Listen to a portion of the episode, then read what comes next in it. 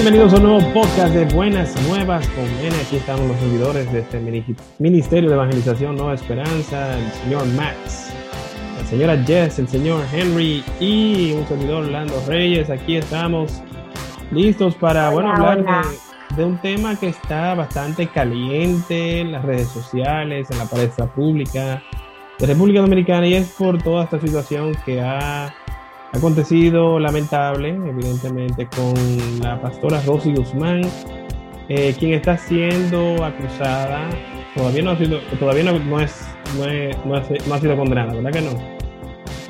Todavía no, pero está siendo acusada. Está, en un proceso de, investigación y creo que solicitando medidas de coerción y eso.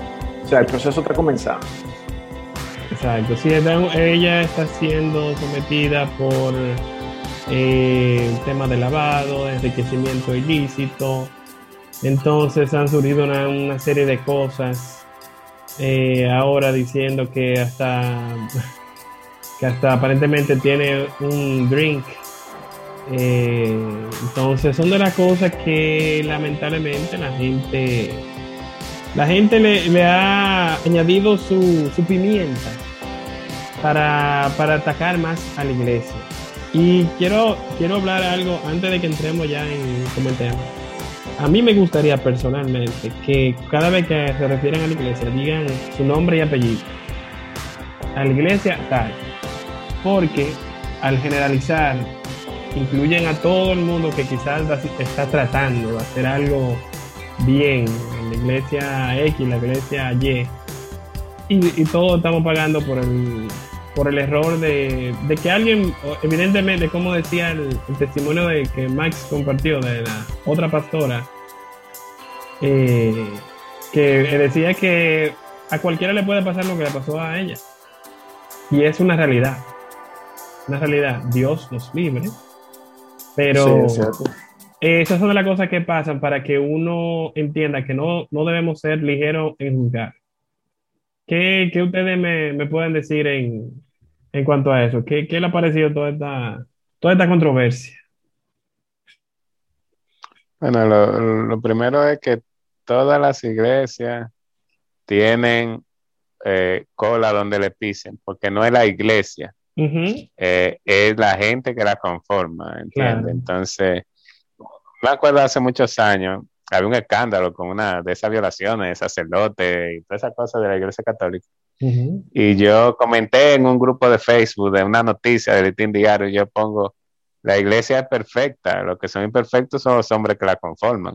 Y a mí me dieron, mi hermano, tunda en, ese, en esos comentarios. que yo creo que yo tuve que desactivar porque me tenían alto ya la gente diciendo, tú eres un loco, qué sé yo cuánto, la iglesia no es perfecta, pero, la iglesia lo es. La iglesia fue creada perfecta. Lo que pasa es que es creada y nosotros los hombres somos los que la, que la tenemos que tenemos que seguir eh, esas, esas doctrinas de la iglesia y somos imperfectos para ella.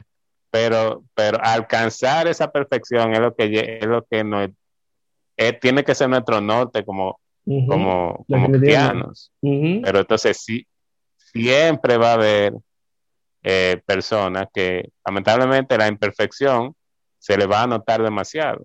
Entonces, eso nunca se va a acabar, en mi opinión. Entonces, ahora le tocó a esa pastora. Lamentablemente.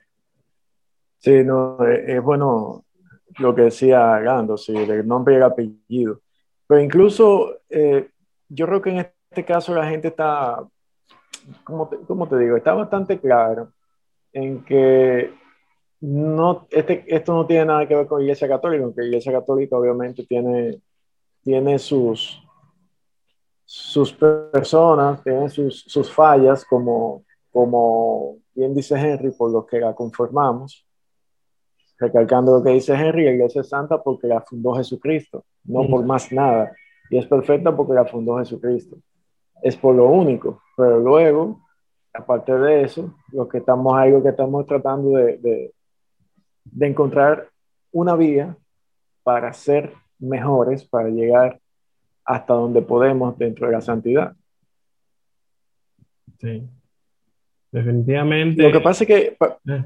Sí. Para, para que nos, nos escuchen de, quizás nos escuchen de otro país o algo, aquí en República Dominicana tenemos un historial muy negativo respecto a, a los casos de corrupción y de defalco y todo eso desde de este Estado, porque no hay nadie realmente juzgado por eso. O sea, hay muy pocas personas en, en la historia de nuestro país. Ella ha sido condenado. Han sido uh -huh. condenados uh -huh. por un acto de corrupción. Y en este caso, esto implica a militares cercanos al antiguo presidente y a un grupo de personas que según la fiscalía se pusieron de acuerdo para lavar dinero proveniente de, del Estado, o sea, se sacaba dinero de, de, de las Fuerzas Armadas, de diferentes instituciones, y se hacía todo un mecanismo para blanquear ese dinero eh, y ponerlo a Lavarlo, entrar al sistema de nuevo, o sea, y justificarlo. Es de eso que se trata todo esto.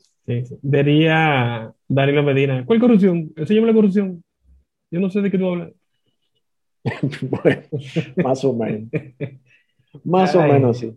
Esto eh, definitivamente siempre ha sido un tema muy, eh, evidentemente lo que tú dices, el, aquí hay un historial muy feo de, de gente que ha sido lo que llaman testaferro, que eso es lo que aparentemente eh, decimos así porque, señores, hay que tener en cuenta eso también. Ella está siendo acusada y ella todavía no ha sido condenada. Que algo que aquí exacto, y exacto. en, en, muchas partes del mundo somos muy ligeros en decir que la persona lo hizo cuando está siendo acusada. Claro. Hasta que la persona es inocente hasta que se pruebe lo, exactamente, eh, exactamente. Su, su, culpabilidad. Pero entonces, eh, las pruebas aparentemente sí señalan que eh, la, la, señora no, no se comportó del todo bien y cayó en la tentación, básicamente. Entonces, eh, hay lecciones ese, que aprender. Ese es el punto principal de esta uh -huh. conversación. Exacto. Las lecciones que hay que aprender de, de lo que a ella le pasó, que le, como dijimos anteriormente, y decía la, el testimonio que, que nos mandó Max de la pastora de eh, que cayó, ¿cómo fue que dijo? Que cayó una hermana, pero evidentemente eso le puede pasar a cualquiera. Cualquiera en una posición, o sea, que te llamen eh, ahora Luis Abinader a ti, de fulano, te, tengo un negocito para ti, y tú sea, tú tengas toda la buena intención, pero óyeme, el que diga que por lo menos no lo piensa, es difícil porque es una tentación, es lo que estamos diciendo. Entonces, hay que tener un cimiento bien fuerte y pedir mucha fortaleza también. Pero, ¿qué ustedes entienden que podemos aprender de todo esto? Yes. Eh, algo de lo que tú decías, eh, yo ahorita le comentaba a Máximo, antes de empezar la grabación, que en nuestra iglesia, en otras iglesias, han caído en tentaciones peores. Imagínate en el dinero. Para nosotros es muy fácil señalar y decir, ah, como una pastora va a hacer eso. No, esa pastora es una, una humana. Una es persona, como, claro. Como yo.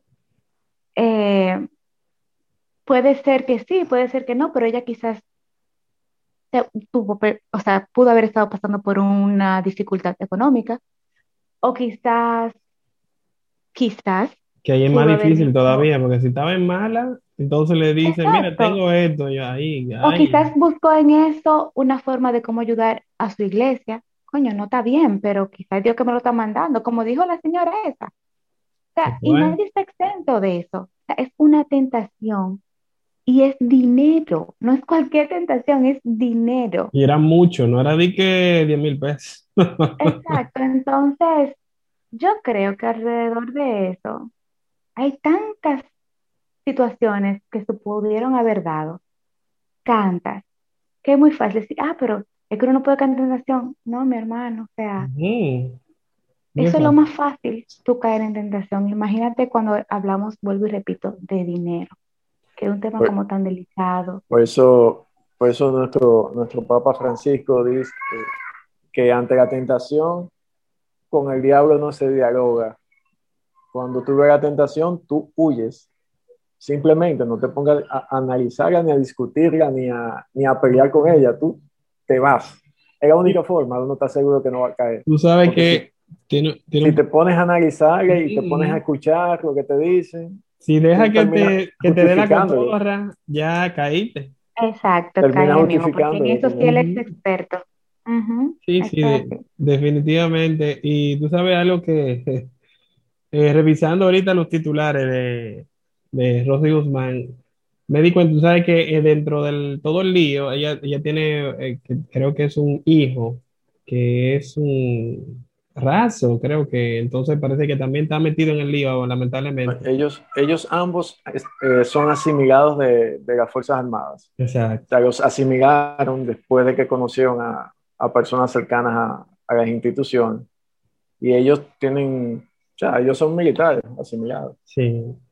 Pero lo que me dio, voy a decir que cierta gracia, es que el hijo en una, en una foto que yo vi así rápido, se me pareció a mí, yo dije, ay, caramba, espérate. Sí, ¿verdad?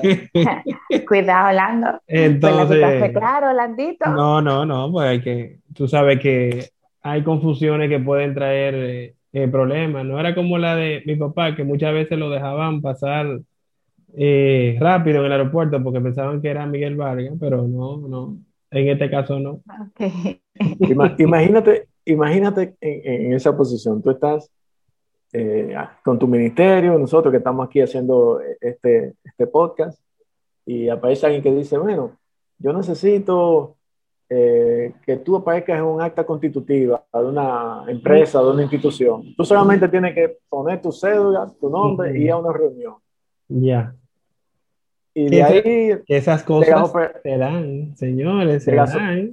yo he ido operaciones, todo es ilegal. Y las operaciones de esa compañía, como tú me prestaste tu nombre, pues yo no lo puedo tener porque tú sabes que yo soy equipo, no, no, me gusta, no me gusta ser una persona pública, bla, bla, bla, bla. tu, tu, ministerio va a recibir de ahí tantos millones. Ponle que 100 mil pesos al año, un millón de pesos al año para, para tu trabajo. Y tú dices, oh, pero suena bien. Y entonces tú coges ese dinero y comienzas, coges, coges ese dinero y comienzas a ayudar gente. Sí. Una gente necesita una cirugía, una gente necesita un, una trasplante, una cuestión, que, que la casita de una, de una, doñita que se está cayendo. Y la gente comienza a decirte a ti, oye, fulano sí es bueno. Mira, ¿cuánta gente está ayudando fulano? Y ahí viene la segunda parte de, del asunto. Sí. dice, la vanidad es, el, es, es, uno de los pecados favoritos del diablo, porque Ay, sí. es uno de los más difíciles. A todos nos gusta que nos digan cosas buenas. Entonces, en, en, un panorama como ese, cualquiera puede caer en eso. Cualquiera puede caer en eso. Ahora, ¿qué, qué yo pienso? Que si tú caíste engañado en esa situación de buena fe y luego tú ves que hay todo un caso que se denuncia con pruebas y con todo, ¿cuál es tu deber? Decir, sí, yo participé de eso. Y yo lo hice porque me dijeron esto, de esta forma y de esta forma y de esta forma. Eso es lo que tú debes de hacer. Sí. No decir, no, no, no. Eh, todo eso es legal. Todo, o sea, no. Claro, y sí. mucho más siendo nosotros personas de fe. Sí. ¿Verdad? Que por la verdad, la verdad ante todo. Y debemos confiar en que, ok, metimos la, pasta, la patata ya. Ok, lo reconozco. Pido perdón. Y confiamos en que el Señor no va, no va a ayudar a salir de esto porque Él conoce nuestro corazón. Pero Exacto. bueno, cada quien cuando se ve acorralado reacciona de manera diferente. Sí, porque tam tampoco es fácil ¿eh? Eh, Exacto. No es que esté defendiendo a la pastora, pero no quiero juzgarla. Yo quiero, como le dije también a Basti Morita, quiero tratar este caso como me gustaría que trataran a un caso de, de mi iglesia, la católica. Uh -huh. Entonces, nada, hay que escuchar su, su verdad, eso, a eso iba, que sería bueno, porque lamentablemente lo que se ha enfocado la mayoría de las noticias es en las acusaciones, que ella hizo esto, que ella hizo lo otro, se la acusa de eso. Pero solo, y la única cosa que yo he visto como refiriéndose a lo que ella dice, que ella se, sintió, que se sintió violada, que hay, hay, una palabra ahí, déjame ver si la veo, como que... No, no, no es violada, que se sintió eh, indefensa. Vulnerable, vulnerable. Vulnerable, exacto. Completamente vulnerable. Eh, entonces, de verdad que son cosas que uno quisiera no ver a nadie, nadie de uno ni a nadie eh, implicado en cosas así, pero es como dice Max, o sea, es mejor huir de una tentación como esa. O yo no quisiera tener ni siquiera que enfrentarla porque tiene que ser bien difícil, más, por ejemplo, una gente que, como era en el caso de ella, que me imagino que lo necesitaba. Porque esas son gente que se ve que vienen de abajo y, o sea, eh, quién sabe si estaba haciendo lo que, lo que dice Max, que si era que estaba ayudando a su comunidad, cogía una parte, ¿verdad? Su parte, pero también quizá eh, ayudaba, o sea, nadie sabe. sería bueno de conocer su, su, testimonio. Dentro de las pruebas que presenta la, fiscalía, hay un cheque emitido por, por el general eh, que está involucrado. Ah, sí. 9 millones de pesos, creo que es para la iglesia. sí, sí, para la construcción del templo, dice. O sea, y, y si es así, dice, bueno, cheque de puño y letra, exacto. Entonces tú dices, ahí viene el problema. Y fíjense que es como mucha gente nos escucha y dirá, ah, pero que estos cristianos toditos se quieren tapar uno con otro. No, no es eso. Es que estamos siendo humanamente realistas. Lo estamos viendo desde el punto de vista, como cristianos, desde el punto de vista humano. Porque incluso, yo le decía a unos amigos, en la misma Biblia hay un pasaje donde el diablo lleva a, le muestra a Jesús todas las cosas que hay en el mundo y le dice, todo eso puede ser tuyo. Y ahí entonces es el momento en que tú tienes que tomar una decisión. Jesús tomó su decisión, pero otra persona quizás no, no, tiene la fortaleza. Claro. Claro que sí. Entonces, eh, no sé si queramos eh, tocar alguna otra de las lecciones que hemos aprendido con, con esto de, de, de, la pastora Rosy Guzmán. Yo creo que es un buen tiempo de hacer una pequeñita pausa para repasar algunas cosas y volvemos en breve con más de este podcast de Buenas Nuevas Comedy.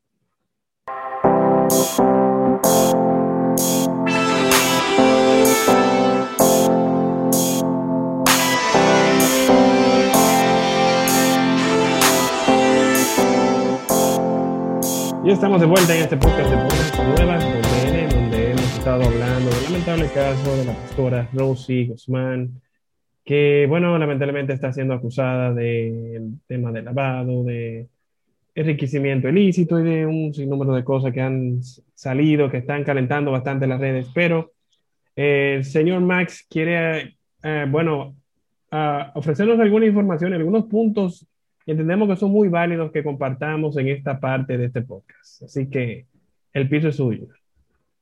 Sí, no, yo, yo solamente quería agregar que en, en muchas iglesias eh, protestantes, en otras iglesias que no son la católica, se hace mucho énfasis en, en, el tema de la sola fe. O sea, es parte de la doctrina protestante.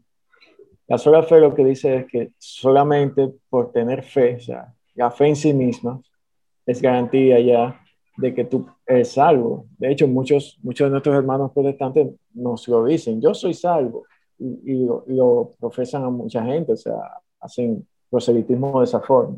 Y me quería hacer la aclaración porque desde el punto de vista católico, la Iglesia Católica entiende que la salvación es un proceso constante. O sea, uno está en un camino, es un camino, un caminar que no acaba nunca comienza en el momento en que tú decides eh, seguir el camino de Cristo y termina cuando tú mueres. O sea, es un proceso en el que no hay ninguna garantía eh, de salvación. Tú tienes que, estar trabajando constantemente para eso. Y que la fe va acompañada de las obras.